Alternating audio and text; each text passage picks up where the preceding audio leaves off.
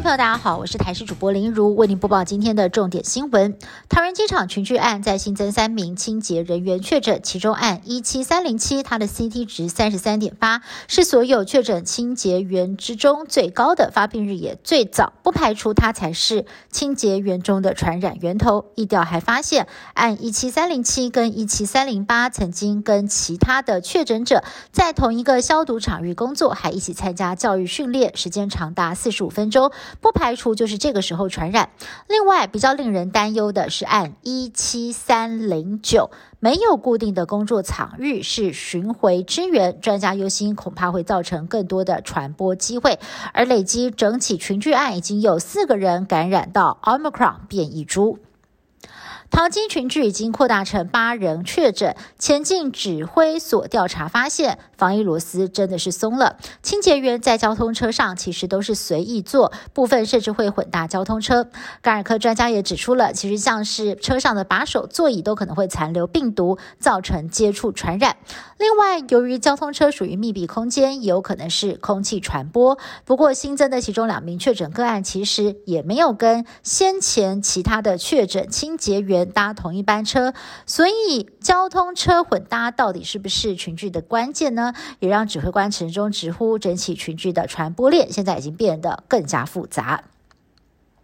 台湾面临到桃园机场群聚这一波疫情威胁，感染科专家黄立明跟林世璧都大声疾呼，直言病毒现在恐怕已经进到社区，并且认为这不只是桃园的事情了，一日生活圈很快的就会传出去，一旦失守的话，恐怕就会像其他国家的情况一样，确诊数呢会狂飙上去，所以现在整个北部地区的民众都必须要提高警觉，拉高防疫标准。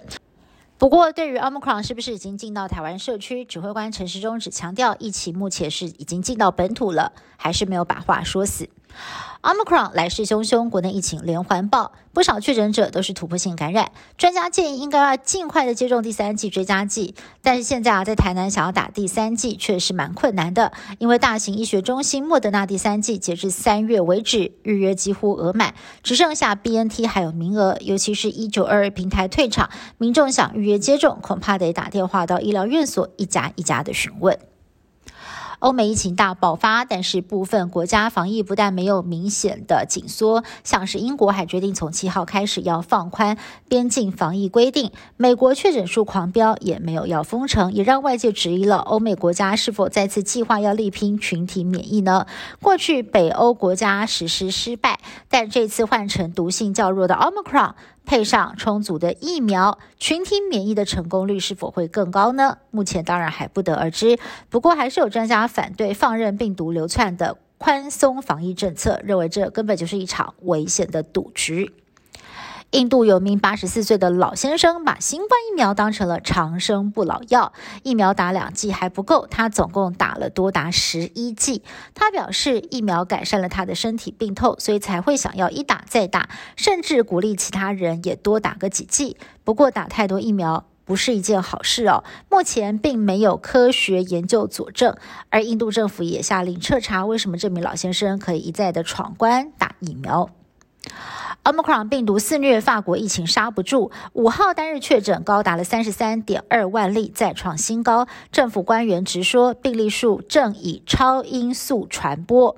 而法国当局原本要推行疫苗通行证，等同于强制民众打疫苗，却遭到反对党战术拖延，气得总理卡斯泰直接在国会殿堂彪骂议员不负责。而法国总统马克宏前一天才发怒，扬言要以各种防疫尽力惹。毛拒打疫苗的民众，不料这番话呢也遭到批评，太粗鲁了。以上新闻是由台视新闻部制作，感谢您的收听。更多新闻内容，请您持续锁定台视各节新闻以及台视新闻 YouTube 频道。